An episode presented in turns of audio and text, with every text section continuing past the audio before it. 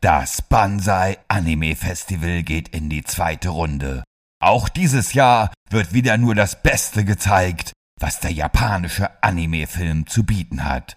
Acht Meisterwerke in drei Tagen vom 16. bis 18. September im Kino 35 in Fulda. Präsentiert von eurem Lieblingspodcast World of Ghibli.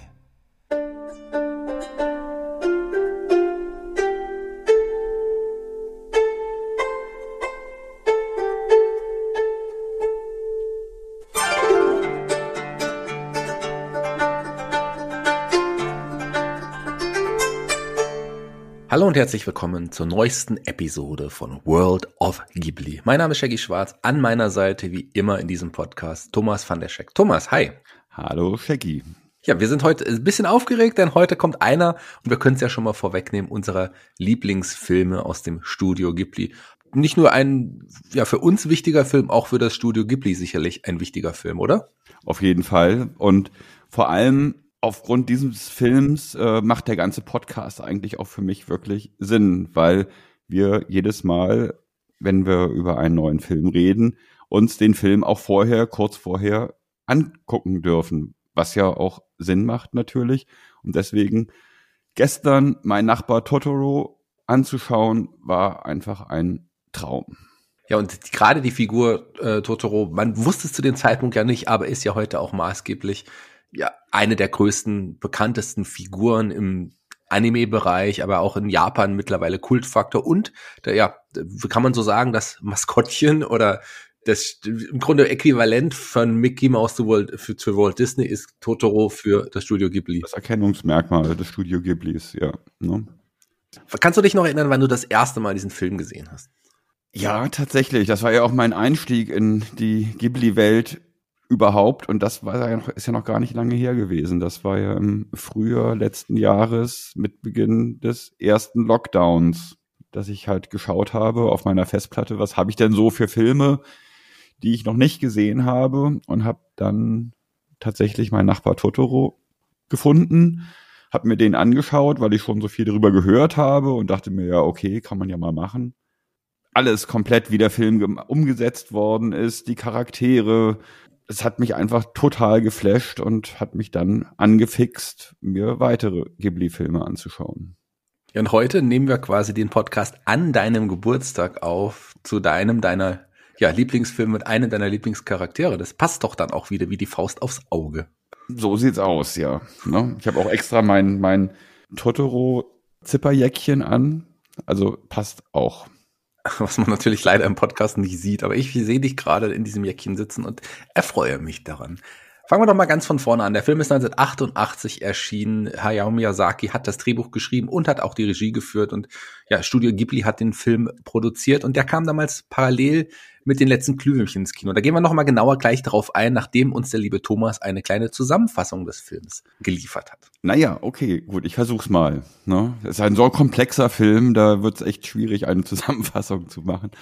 Ja, also der Film spielt äh, in Japan in den 50er Jahren. Es geht um zwei Geschwister, also um ein Geschwisterpärchen, zwei Mädchen, um Satsuki und Mei. Satsuki ist sind, ist elf Jahre, May ist vier Jahre alt und die ziehen aus Tokio zusammen mit ihrem Vater äh, aufs Land, um in der Nähe der Mutter zu sein, die sich gerade von einer Krankheit im Krankenhaus erholt. Und beim Spielen im Wald entdeckt May dann eines Tages einen Geheimgang im Unterholz, dem sie neugierig folgt und gelangt schließlich zu einer Höhle, in der sie Bekanntschaft mit einem riesigen, pelzigen Monster, einer Kreatur macht, eigentlich einem Waldgeist, einer Mischung zwischen Eule und Katze und stellt fest, dass es ein sehr gutherziges Wesen ist, den sie dem Namen Totoro gibt. Davon erzählt sie dann ihrer Schwester und, und die möchte Totoro auch unbedingt kennenlernen, was dann im Laufe des Films auch an einer Bushaltestelle geschieht. Insofern sind jetzt dann beide Freunde von Totoro. Und dann wird der ganze Film sehr tragisch, weil die Mutter soll eigentlich zu Besuch kommen aus dem Krankenhaus, aber kann sie dann nicht. Und jetzt haben die Mädchen Angst, dass sie sterben könnte. Und May macht sich auf den Weg und will äh, der Mutter ein Maiskolben bringen, damit sie schnell wieder gesund wird.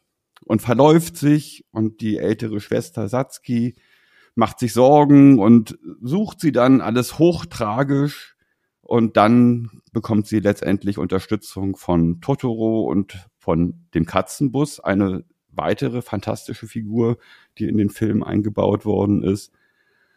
Und der Katzenbus bringt die beiden Mädchen dann zur Mutter ins Krankenhaus und sie sehen, der Mutter geht's gut und sie müssen sich keine Sorgen mehr machen und alles ist fantastisch. Und dann endet der Film auch schon, geht dann aber eigentlich noch weiter. Da reden wir nachher nochmal drüber. Ja, das machen wir auf jeden Fall. Ich habe schon gesagt, der Film ist 1988 in japanische Kinos gekommen, parallel mit äh, den letzten Glühwürmchen. Nach Deutschland ist er erst im Jahr 2007 gekommen. Damals ist er im Fernsehen ausgestrahlt worden und in dem Jahr auch als DVD und Blu-ray rausgebracht worden. Übrigens, Gerhard Jilka, der spricht hier Totoro in dem in dem in der deutschen Variante und das ist jemand, den ich auch ja, aus anderen Anime-Serien wie One Piece oder so kenne. Das ist ein Synchronsprecher, der oft auch in Japan, also gerade so in Animes Charakteren seine Stimme leiht. Und der hat Totoro die Stimme gegeben. okay. Da, da, sagt er einfach. Aber äh, gut, ich hätte es nicht erkannt, wenn ich es nicht gelesen hätte. Und übrigens, Satsuki, das, äh, die, die, die ältere Schwester, heißt im Deutschen übrigens auch Saki. Also da wird im Deutschen, nennt man sie Saki in der deutschen Übersetzung, warum auch immer. Das ist ja manchmal so bei Übersetzungen. Naja, da gibt es auch noch andere witzige Geschichten. Zum Beispiel kommen sie zu einem Schrein des Kinderschutzgottes Jiso und der wird dann in der deutschen Synchronisation Jesu genannt. Also das ist, das ist schon sehr absurd. Ja, man muss es ja auch irgendwie erklären. Man, es ist ja auch wirklich auch ein Film für Kinder und die müssen das ja auch, die deutschen Kinder sollen das ja dann auch irgendwie verstehen. Ich hab, wir haben es jetzt schon ein paar Mal angedeutet, die Filme waren damals parallel im Kino. Kannst du uns da nochmal einen kleinen Einblick geben, warum das so war? Ja, aus irgendeinem Grund hat, hat das Studio Ghibli dem Totoro-Film keine wirklichen Chancen eingeräumt, finanziell erfolgreich sein zu können. Parallel hatte auch der andere große Regisseur, Isao Takahata, an dem Film Die letzten Glühwürmchen gearbeitet und man hat beschlossen, die Hauptgewichtung eigentlich eher auf die Glühwürmchen zu legen und Totoro parallel zu den Glühwürmchen ins Kino zu bringen, als Double Feature und äh, Totoro quasi als Vorfilm für die Glühwürmchen. Das ging leider überhaupt nicht auf. Inwiefern ging es nicht auf? Naja, über die Glühwürmchen werden wir noch reden in der nächsten Folge, aber ähm, die letzten Glühwürmchen ist so ein tragischer, so ein unendlich trauriger Film, dass nachdem die Leute vorher Totoro gesehen haben, ein gutmütiger, ein gutherziger, ein, ein, ja, ein wahnsinnig lebendiger Film. Auch ein kindlicher und ich, ich würde sogar sagen, ein naiv schöner Film. Ja, ein unglaublich schöner Film, richtig. Und anschließend äh, die Glühwürmchen gezeigt wurden, das haben die Leute nicht verkraftet. Ne? Erst irgendwie dieses Schöne und dann anschließend, man kann ja schon fast sagen, Schlag in die Fresse dass die Leute nach 20 Minuten das Kino verlassen haben und dann haben sie gemerkt, irgendwie, okay, die Reihenfolge passt nicht und dann hat man es dann später geändert. Hat erst die Glühwürmchen gezeigt und dann Totoro als Tröster hinterher. Und das war tatsächlich gut so, dass man das gemacht hat. Und dann ist letztendlich Totoro der auch wesentlich erfolgreichere Film geworden als äh, die Glühwürmchen. Ich kann ja mal mich zurückerinnern, wie ich damals äh, Totoro das erste Mal gesehen habe. Bei mir war es so, ich habe erst die Glühwürmchen gesehen und war wirklich erstmal total niedergeschlagen, logischerweise, und, und auch erschrocken, aber im positiven Sinne. Und das war wirklich ein Film, wo ich ja fast den ganzen Film durchgeheult habe, ganz schlimm. Und dann habe ich Totoro gesehen, habe jetzt aber nicht viel drüber gelesen vorher und habe was ähnliches erwartet. Und es gibt ja immer so Momente im Film, wo man denkt, jetzt wird's tragisch, jetzt passiert irgendwie was. Und man wartet, also ich zumindest habe damals beim ersten Mal die ganze Zeit darauf gewartet, dass jetzt irgendwas Schlimmes passiert. Ja, also mir ging's mit den Glühwürmchen tatsächlich genauso wie dir. Ich habe den allerdings als zweites gesehen und dachte mir nur, oh wow, das können Anime-Filme tatsächlich oder überhaupt einen Film auch auslösen. Also das Geheule Ah je, na gut. Aber ähm, Ja, aber was Totoro angeht, ich finde, da sind wirklich extrem tragische Momente. Also das ist, es ist eigentlich äh, sehr alltäglich, was da passiert, aber trotzdem in diesem Alltäglichen steckt eine unglaubliche Tragik und vor allem auch eine wahnsinnige Glaubwürdigkeit. Also den Charakteren, den Schmerz, den die empfinden, die, die kleine May zum Beispiel oder die Satsuki, die sich Sorgen um ihre Mutter machen, das ist so hundertprozentig nachvollziehbar. Ich glaube, das könnte man in einer Realverfilmung überhaupt gar nicht so glaubhaft rüberbringen. Daran habe ich gemerkt, dass das, was, was Animes eigentlich tatsächlich können. Lass uns mal bei ein paar Charakteren irgendwie bleiben. Wir haben jetzt schon mehrfach die Krankheit der Mutter angesprochen. Im Film sagt man ja immer, es ist eine, eine leichte Erkältung und man sagt aber auch, die Mutter war schon mal, äh, auch schon mal im Krankenhaus und ist jetzt wieder im Krankenhaus und kommt vielleicht irgendwann nach Hause. Also man weiß ja, dass da möglicherweise was autobiografisches eingebaut worden ist. Die Mutter von Miyazaki äh, war an Tuberkulose erkrankt und war auch, als er ein kleiner Junge war, auch öfters mal im Krankenhaus, auch für längere Zeit. Scheinbar ist das die Krankheit, die auch in dem Fall jetzt irgendwie da vorherrscht, auch die Tuberkulose. Oder siehst du das anders? Nee, das sehe ich ganz, ganz genauso. Ja, besonders quasi, wenn man in äh, sich auch spätere Filme noch von Miyazaki anschaut, dieses Thema TBC, die Krankheit TBC taucht immer wieder in den Filmen auf und, und es wird ja auch behauptet oder wird ja auch gesagt biografisch, dass da tatsächlich irgendwie Miyazaki seine Kindheit und seine Beziehung zu seiner Mutter verarbeitet. Lass uns mal zu der Figur des äh, Totoro kommen. Oder man muss ja sagen, zu den Figuren. Das sind ja auch, das ist ja eigentlich nicht nur ein Totoro, das sind ja, das sind ja mehrere. Genau, es gibt den großen Totoro, das Markenzeichen des Studio Ghiblis. Und dann gibt's noch den mittleren Totoro, der ist blau-weiß und trägt immer einen Sack über der Schulter mit, mit vollgepackt mit Eicheln. Und dann gibt's noch den ganz kleinen Totoro, der ist weiß und kann sich unsichtbar machen sind ja auch tatsächlich Namen aufgetaucht, offiziell, aber auch so, die bei in Fankreisen kursieren. O Totoro ist quasi der Name des Großen. Der offizielle Name ist übrigens Mimim Suku. Der mittlere, ja, Totoro heißt Chu Totoro und Suko ist äh, der offizielle Name. Und dann gibt es noch diesen Chibi Totoro oder Mimin, wie er offiziell auch genannt wird. Aber es äh, ist, im, wenn man den Film sieht, ja auch total unwichtig, wie die jetzt letzten Endes heißen. Aber wir haben ja schon gesagt, die Figur des Totoro, die ist ja in ihrer Silhouette jetzt auch im Logo äh, des Studio Ghibli ist ja wirklich mittlerweile in die japanische Kultur eingegangen und auch als Merch-Artikel, ja, so der mit erfolgreichste Merch-Artikel bei Kindern. Wie gesagt, ist ja quasi die japanische Mickey Mouse, kann man sagen. Ne? Ja, genau. Und der wurde ja auch ähm, mittlerweile auch schon des Öfteren nochmal persifliert, aber auch taucht dieser Charakter ja auch öfters manchmal noch auf. Auch gerade im, ja, im, im Japanischen hat Totoro noch etliche Gastauftritte, auch in ja, Studio Ghibli-Film unter anderem.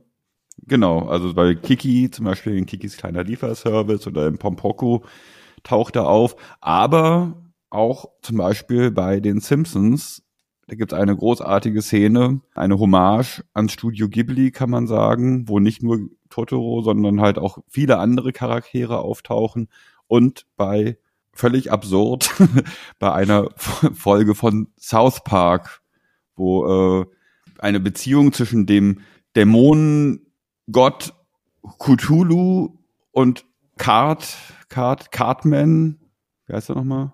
Ja, Cartman ist Cartman, ja. ne? Ja, ja. Cartman gibt, die äh, sehr, sehr angelehnt ist an äh, die Szene zwischen Totoro und May, wie die beiden sich kennenlernen. Und ich würde noch gerne auch einen anderen Auftritt ähm, nochmal erwähnen, der, der für mich auch ganz entscheidend war, weil wir haben ja jetzt immer den Vergleich zu Mickey Mouse gebracht.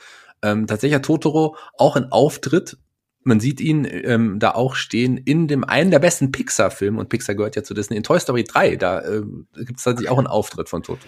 Genau, richtig. Aber der darf da wirklich nichts sagen. Der hat auch keine wirklichen, äh, der treibt auch die Handlung nicht wirklich voran. Der sitzt, sitzt eigentlich immer neben den ganzen anderen Puppen in Toy Story und und grinst einfach nur. Also der hat eigentlich keine wirklich tragende Rolle, aber er ist dabei. Was aber dem zu schulden ist, dass der, dass die Macher von Pixar riesengroße Fans des Studio Ghiblis sind und Miyazaki und seine Filme wirklich verehren. Der Film hat ja auch einige Preise gewonnen. Das vielleicht jetzt nicht so super interessant, aber ich werde es auch der Vollständigkeit halber erwähnen. Den Blue Ribbon Award als Special Award Film, den äh, Kinema äh, Jumbo Award als besten Film des Jahres, Kinema Jumbo Award als Lieblingsfilm der, der Zuschauer des Jahres. Also der war von Anfang an auch super beliebt bei den, bei den japanischen ja, Fans und äh, der mit so einem Erfolg hätte man nicht gerechnet. Was auch ganz spannend ist, wir haben gesagt, Totoro ist ja wirklich die Figur gewesen. Es gibt ja, vielleicht sollte man das auch nochmal erwähnen, so eine, ja, etwas Untypisches für Studio Ghibli. Es gibt ja eine Kurzfilm, kann man sagen, Fortsetzung, Prequel in der May and, and the Kitten Bus. Das ist ein, ein, Kurzfilm, den man aber auch nur im Studio Ghibli Museum im Grunde, glaube ich, sehen kann. Es sei denn, man hat sich den Film auf, auf eine andere Art und Weise besorgt. Ja, offiziell dürfen wir, da wir beide noch nicht im, im Ghibli-Museum gewesen sind, dürfen wir uns über den Film eigentlich überhaupt nicht äußern, weil wir dürfen den auch gar nicht gesehen haben.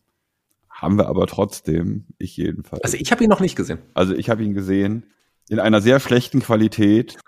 Er geht knapp 14 Minuten. Und ich habe mir gesagt, den Film einmal noch in guter Qualität gesehen zu haben und dann sterben, das wäre perfekt. In diesen 14 Minuten wird alles, alles, alles gesagt, was Miyazaki zu sagen hat oder was Studio Ghibli zu sagen hat. Dieser Film ist einfach alles, was Studio Ghibli gemacht hat, komprimiert auf 14 Minuten. Es ist ein perfekter Film und es ist eine Schande, dass man den so leider momentan noch nicht zu sehen bekommt.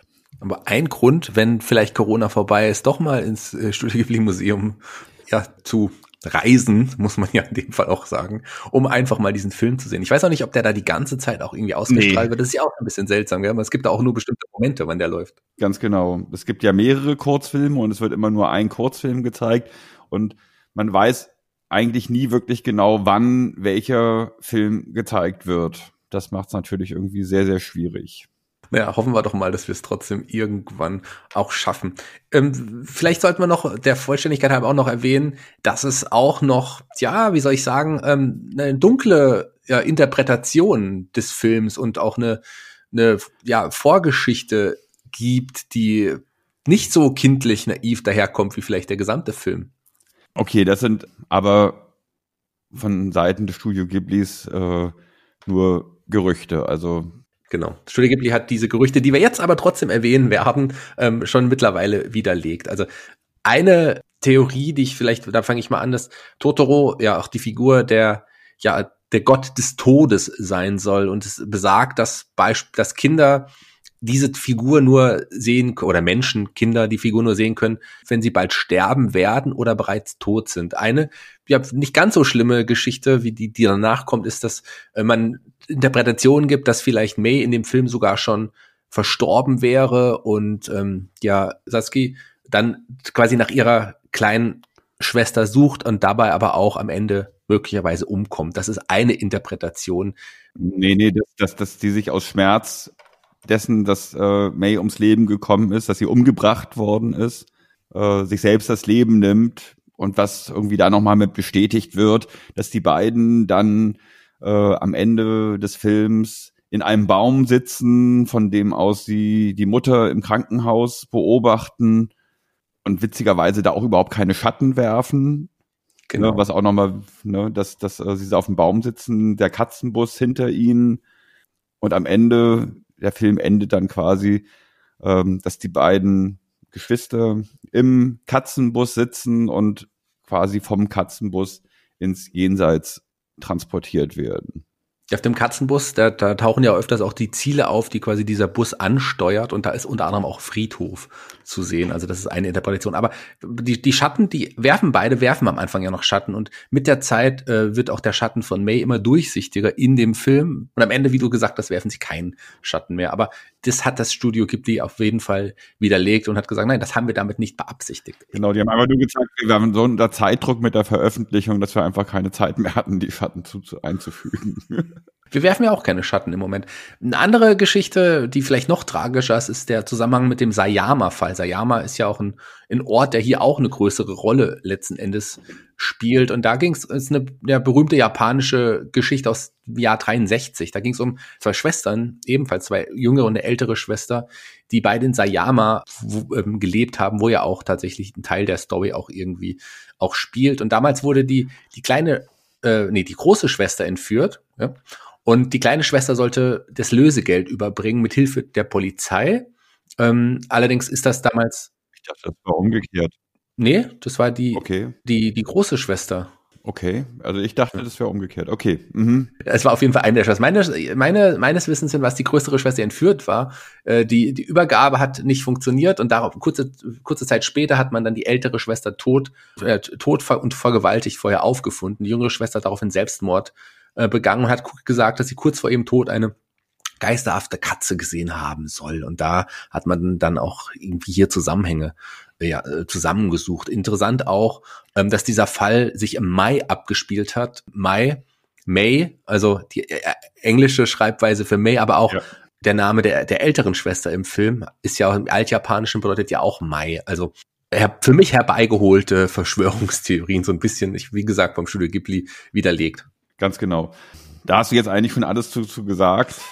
da braucht man gar nicht weiter drauf einzugehen. Sehr interessant allerdings in dem Zusammenhang ist eigentlich bei der Grundidee zum Film eigentlich gar nicht zwei Mädchen geben sollte, sondern eigentlich nur eins. Es sollte eigentlich nur ein, wenn man zum Beispiel das Original, das verstehe ich zum Beispiel nicht, wenn man sich das Original Filmplakat anschaut zu Totoro, dann sieht man ein Mädchen mit dem Regenschirm an der Bushaltestelle neben Totoro stehen, die weder Ähnlichkeit mit May noch mit Satsuki hat. Eigentlich ist sie eine perfekte Mischung von beiden. Ja. Ne, sie sieht, hat die, hat die, hat das Alter von Satsuki, hat aber die Frisur von May, äh, hat die Klamotten von May an. Es war eigentlich tatsächlich so ursprünglich angedacht, dass es eigentlich nur eine Figur geben soll. Und zwar May sollte eigentlich die Hauptfigur sein die angelehnt war an, äh, an die Nichte von Miyazaki. Dann haben sie aber festgestellt, dass sie irgendwie einen Gegenpart brauchen, um die Story voranzutreiben und haben dann quasi aus May noch eine ältere Schwester verpasst. Und dadurch kam im Endeffekt dann, dass plötzlich aus einem Mädchen Geschwister geworden sind. Beide heißen tatsächlich auch, wie du schon erwähnt hast, Mai. Also May wie die englische Form von Mai und Satsuki im Altjapanischen heißt auch Mai. Bevor wir gleich zu unseren Bewertungskriterien kommen, es gibt noch ein paar Sachen, die wir bestimmt auch nochmal ansprechen sollten. Unter anderem fangen wir doch mal mit der Musik an, lieber Thomas. Du als Musiker und als, als Fan auch der Musik von Ghibli hast da bestimmt einiges zu, zu sagen. Also natürlich hat die Musik wieder der großartige Joe Hisaishi gemacht, der eigentlich zu allen Miyazaki-Filmen die Filmmusik gemacht hat. Und ich muss sagen, bei Totoro ist ihm ein absoluter Geniestreich gelungen. Es gibt vielleicht nur noch einen Film, wo ich die Filmmusik besser finde. Das ist Ponyo, kann ich jetzt schon mal sagen. Aber äh, mich erinnert das Ganze zum Beispiel sehr an, an äh, die Musik zu Peter und der Wolf, wo jeder Protagonist eine eigene Melodie, ein eigenes Instrument hat. Und das empfinde ich tatsächlich bei Totoro ähnlich. Wenn zum Beispiel die kleinen Rußmännchen auftauchen, über, überhaupt, die äh, spielen ja dann später bei Shihiros Reise ins Zauberland nochmal eine größere Rolle. Aber diese Rußmännchen tauchen bei Totoro das allererste Mal auf und sind tatsächlich eine eine absolute Erfindung vom, vom Miyazaki selbst, während zum Beispiel die Totoro-Figuren und so tatsächlich ähm, auch Waldgeistern, die dem Shinto-Glauben entspringen, tatsächlich auch entsprechen. Ein Stück weit zum Beispiel, weil das sind eigentlich genau genommen Trolle. Die Totoros sind eigentlich Trolle und stammen eigentlich also so habe ich es jedenfalls gelesen, aus einem Kinderbuch irgendwie, was May angeblich gelesen hat und sie konnte das irgendwie nicht richtig aussprechen und daraus wurde dann im Endeffekt Totoro. Jedenfalls, was weiß ich, die, die Rußmännchen haben ihre eigene Musik und Totoro hat seine eigene Musik, der riesige Kampferbaum hat seine eigene Musik. Und das finde ich schon wirklich sehr, sehr faszinierend. Und auch wenn man sich das Sounddesign anhört von dem Film, ist alles wirklich perfekt und auf den Punkt und die Musik unterstützt jede einzelne Sequenz des Films absolut perfekt. Das habe ich ganz, ganz selten in einem Film gesehen, wie gesagt, bei Ponyo noch oder zum Beispiel bei den alten Miss Marple-Filmen mit Margaret Rutherford ist mir das auch aufgefallen, wie wirklich perfekt die Musik und das Sounddesign einfach zu den Filmen passt. Der Soundtrack ist ja tatsächlich nachträglich auch nochmal veröffentlicht worden im Jahr 2012 bei Wasabi Records. Das gehört, Wasabi Records gehört zu Crunchyroll. Das ist ein großes Unternehmen, was viele Anime ähm, Veröffentlichungen integriert. Diese, diese, dieser Verlag, den gibt's nicht mehr, aber diese CD ist eine der erfolgreichsten CDs, die der Verlag überhaupt rausgebracht hat. Also äh, Crunchyroll gibt's natürlich noch, aber Wasabi Records scheint es aktuell nicht mehr zu geben. Zumindest findet man seit Jahren, mhm. seit 2015 keine Veröffentlichungen mehr. Und offiziell ist es auch nie äh, geschlossen worden. Aber tatsächlich eine der erfolgreichsten CDs, die Wasabi Records rausgebracht hat, überhaupt. Vielleicht auch interessant. Ja, meiner Ansicht nach äh, absolut zu Recht. Also der Soundtrack ist ein absolutes Meisterwerk.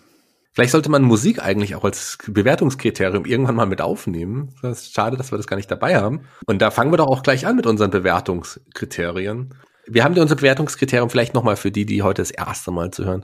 Wir bewerten eins bis acht, wobei acht das Beste ist. Wir haben mehrere Kategorien und danach geht nochmal unser persönlicher Geschmack im gleichen Maße ein. Wie ist die Umsetzung, lieber Thomas? Also für mich ist, und das denke ich, wird sich kaum ändern bei den Ghibli-Filmen. Die Umsetzung ist einfach absolut perfekt. Und es sind auch die, die, die, die kleinen Details, die eine ganz, ganz große Rolle spielen. Zum Beispiel am Anfang schon, als die Familie quasi aufs Land zieht, mit dem Umzugswagen einen Feldweg entlangfahren und durch eine Pfütze fahren. Allein wie diese Pfütze dargestellt worden ist, ist der absolute Megahammer. Also für mich hat der Film von der Umsetzung ganz klar auch wieder einfach eine Acht. Das ist künstlerisch hoch, hoch anspruchsvoll, dieser Film. Okay, tatsächlich äh, bin ich da absolut deiner Meinung und gebe diesem Film auch eine Acht von Acht.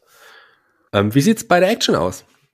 Tja, jetzt muss man Action definieren. Also Action ist halt nicht unbedingt immer nur Autojagden und, und Geballere und, und sich auf die Fresse hauen und so, sondern ich finde, Dramatik ist auch schon für mich ein wichtiges Element für Action.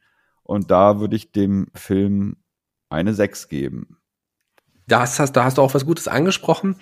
Ähm, ich sehe das ganz genauso wie du. Klar, ist es dieser, hat der Film jetzt nicht die Auto-Action oder die Zug-Action, wie vielleicht andere Filme, oder die Flug-Action, wobei Aber es gibt so eine Verfolgungsjagd. Ne, letztendlich, May ist verloren gegangen und Satsuki sucht sie. Das hat schon was von einer Verfolgungsjagd. Ganz genau. Deswegen gibt es von mir auch sechs von acht Punkten. Wie siehst du es bei Humor?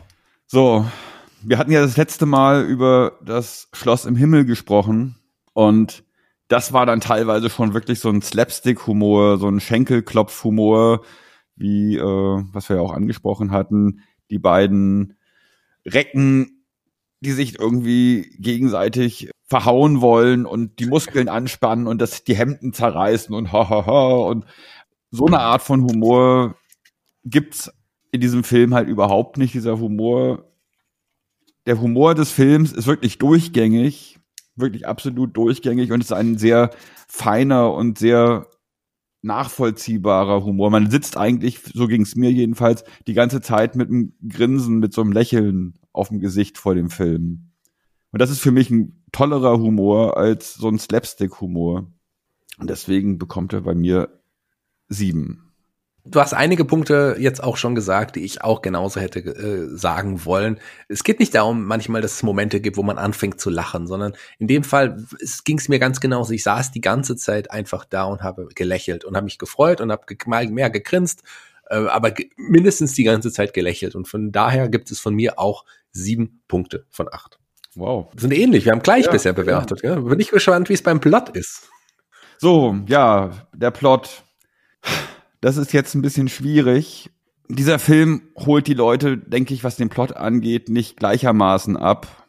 Es gibt Leute, die brauchen wirklich eine richtige Handlung und es muss äh, ein richtiges Ende geben und es muss ein dramatisches Element geben und das hat der Film zwar alles, aber auf eine sehr subtile Art und Weise. Es ist eigentlich totaler Alltag, der sehr geradlinig erzählt wird, aber er wird halt aus der Sicht von kleinen Kindern gezeigt.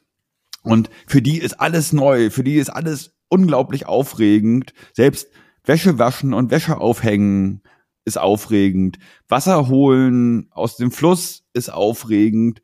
Und da gibt's dann auch solche Momente wie Satsuki holt mit einem Eimer Wasser aus dem Fluss und für May ist ganz klar logisch, im Fluss schwimmen Fische, Fische. Die holt Wasser aus dem Fluss. Dann fragt sie dann ihre ältere Schwester und ist ein Fisch im Eimer.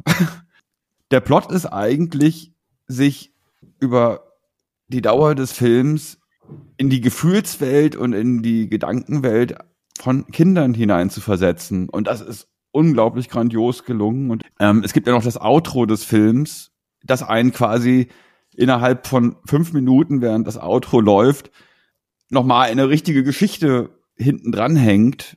Der Film hört zwar eigentlich irgendwie auf, nachdem äh, die beiden Mädchen vom Katzenbus zur Mutter ins Krankenhaus gebracht worden sind, aber dann im Nachspann sieht man, wie die Mutter nach Hause kommt, wie dann auf einmal noch ein Baby kommt, wie May anfängt, sich irgendwie so wie ihre ältere Schwester Satsuki sich um sie gekümmert hat, sie sich jetzt quasi um das Baby kümmert, wie äh, die ganze Familie integriert wird in, in diese Land, in diese ländliche Welt mit den Nachbarn und und die Verbindung zu den Totoros und das wird alles einfach nochmal im Abspann dargestellt. Also der Film hört nicht einfach plötzlich auf, sondern er geht weiter und erzählt in den letzten fünf Minuten komprimiert nochmal eigentlich genauso viel wie der Film selber. Ja. und, ähm, und das finde ich ist auch, das muss man sich erstmal trauen, das muss man erstmal machen. Also für ich, ich finde, und das gehört zum Plot mit dazu, meiner Ansicht nach. Und deswegen kriegt der Film auch wegen seiner Außergewöhnlichkeit, wie er mit dem Plot umgeht, eine Acht.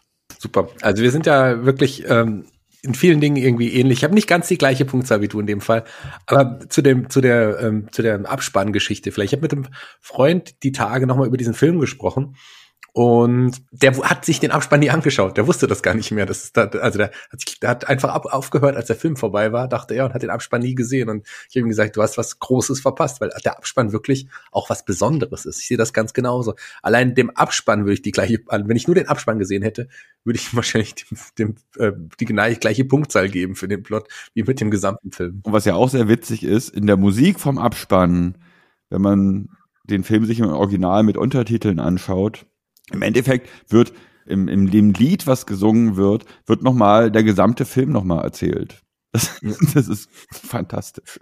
Also ich gebe aber keine acht Punkte tatsächlich. Bei mir sind es nur, aber mit, mit eigentlich einem Fall nach oben nur sieben Punkte. Sieben. Nee, die halbe Punktzahl gebe ich nicht. Bei mir sind es tatsächlich sieben Punkte. Kommen wir zur letzten normalen Kategorie und das ist der Heulsusen-Faktor. Ja, wie ich vorhin schon erwähnt habe, es gibt Momente, die aus der Sicht der Kinder hoch, hoch, hoch tragisch sind, aber so umgesetzt worden sind, dass sie wirklich für den Zuschauer des Films nachvollziehbar sind. Das finde ich ist der Vorteil auch zum Beispiel bei Animes gegenüber Realfilmen. Die Realität kann viel realer dargestellt werden. Charaktere können wesentlich effektiver, emotionaler dargestellt werden weil man einfach die Ecken und Kanten von einem realen Schauspieler weglassen kann, aber dafür die emotionalen Momente bis ins Unermessliche quasi steigern kann. Und die Verlustängste zum Beispiel von, von May und von Satsuki, dass die Mutter vielleicht sterben könnte, das ist so unglaublich glaubwürdig dargestellt. Also da möchte man am liebsten in dem Moment irgendwie einfach mitweinen oder, aber es gibt dafür viele Momente, die so unglaublich schön sind, dass man vor Freude, vor Glück eigentlich die eine oder andere Träne irgendwie verdrücken könnte. Aber das, denke ich, gehört auch durchaus mit zu dem Heulsusen-Faktor. Ne? Einfach Situationen, die dafür sorgen, dass man nah am Wasser gebaut ist, ob das nun positiv oder negativ, also das ist jetzt falsch ausgedrückt, positiv, negativ, sondern ob es irgendwie Tränen der Freude oder Tränen der Trauer sind. Insofern bekommt der, weil er wirklich anrührend ist, in vielerlei Hinsicht von mir eine 5. Auch hier liegen wir wieder ähnlich miteinander. Ich da ja auch, ich sehe das ganz genauso. Also es heißt nicht es weil es etwas super traurig ist, dass man deswegen heult. Man kann auch vor Freude heulen. Man muss auch nicht wirklich Tränen vergießen, um trotzdem den Heulsusen-Faktor zu erreichen, weil man die ganze Zeit ja auch berührt ist, ob im Positiven oder im Negativen, wie du es gesagt hast. Im Grunde kann ich dem nicht viel hinzufügen. Und mich hat dieser Film sogar so berührt in einigen Momenten, dass ich dem Heulsusen-Faktor eine 6 gebe.